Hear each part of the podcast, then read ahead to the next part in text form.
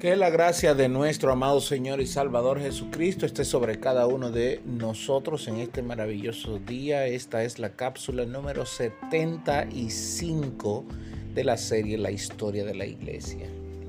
Todo lo que he contado hasta ahora, he tratado de ver la parte reformada, eh, la parte de los reformadores, pero a esto surge una pregunta.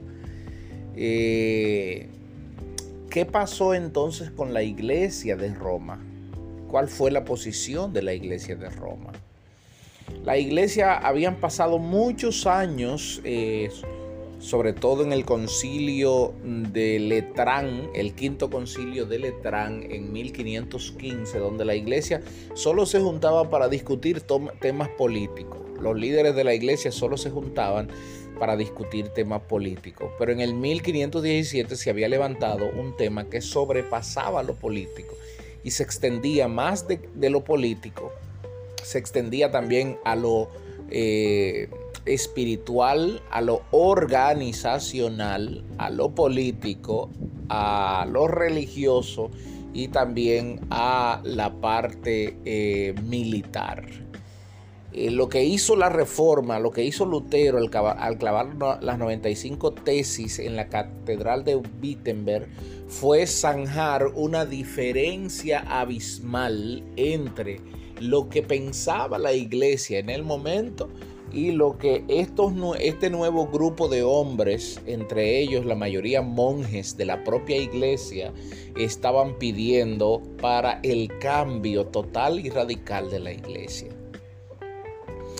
Eh, Carlos V, que fue el eh, emperador del vasto sacro imperio romano que iba desde las costas de Italia hasta las costas de Francia, todo ese territorio, eh, parte de España, parte de todo el territorio de Francia, y también parte de Alemania, eso era lo que componía el Sacro Imperio Romano, eh, estaba de acuerdo con eh, unificar la parte de la iglesia que se había separado, es decir, los reformadores, con la iglesia, buscando que las dos partes se, se pusieran de acuerdo.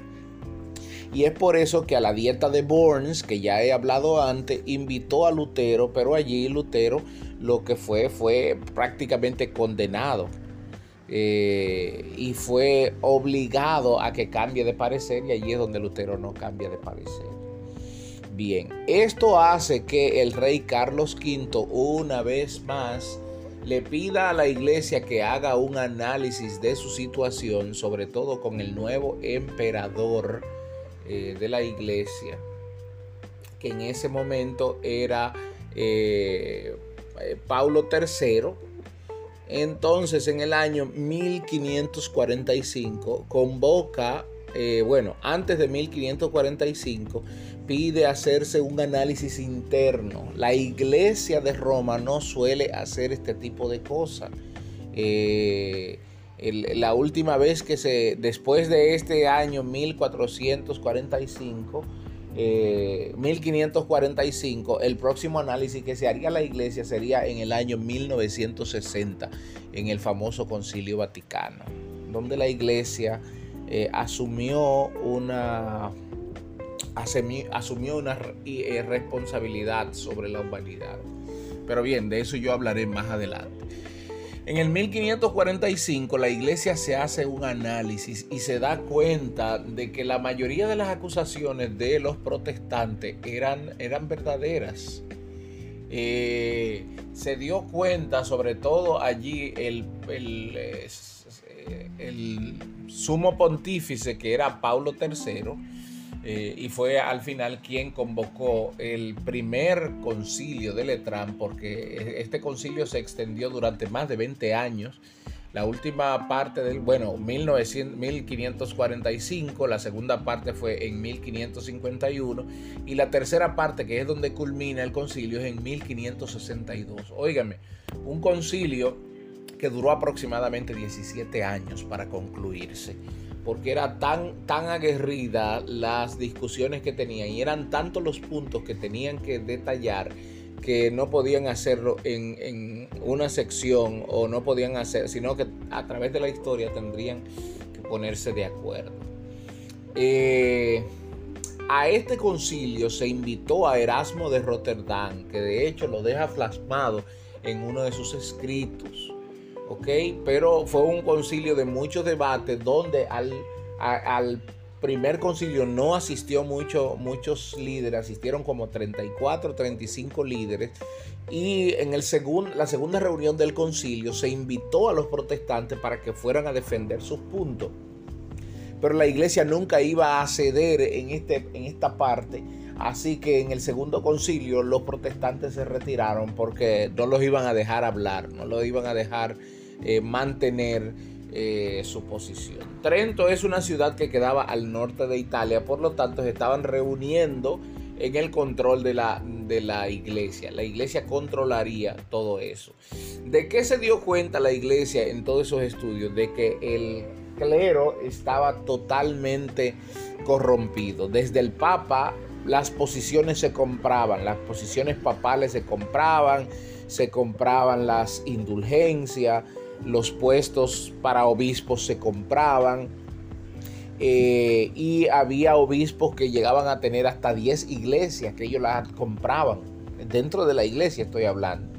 Entonces también el puesto de sacerdote se compraba. Así que un sacerdote trabajaba específicamente para un obispo atendiendo una iglesia. Se dan cuenta cómo formaron de la iglesia una empresa.